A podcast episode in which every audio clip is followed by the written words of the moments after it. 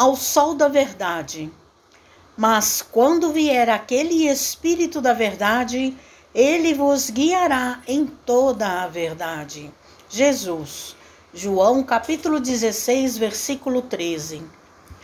De que maneira vencerá o Espiritismo os obstáculos que se lhe agigantam à frente?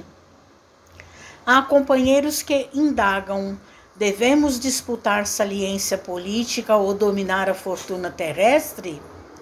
Enquanto isso, outros enfatizam a ilusória necessidade da guerra verbal a greis ou pessoas.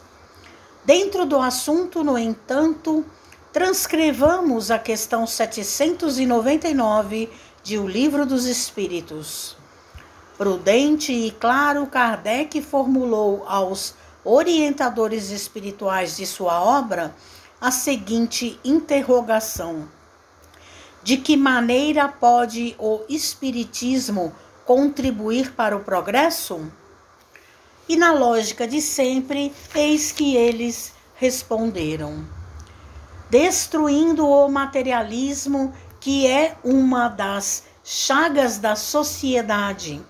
Ele faz que os homens compreendam onde se encontram seus verdadeiros interesses, deixando a vida futura de estar velada pela dúvida o homem perceberá melhor que, por meio do presente, lhe é dado preparar o seu futuro, abolindo os prejuízos de seitas, castas e cores, ensina aos homens a grande solidariedade que os há de unir como irmãos. Não nos iludamos com respeito às nossas tarefas. Somos todos chamados pela bênção do Cristo a fazer luz no mundo das consciências e começar de nós mesmos, dissipando as trevas do materialismo ao clarão da verdade.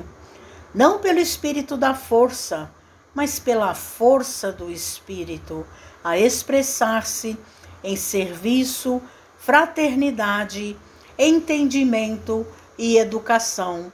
Mensagem de Emmanuel no livro Ceifa de Luz, psicografia de Francisco Cândido Xavier.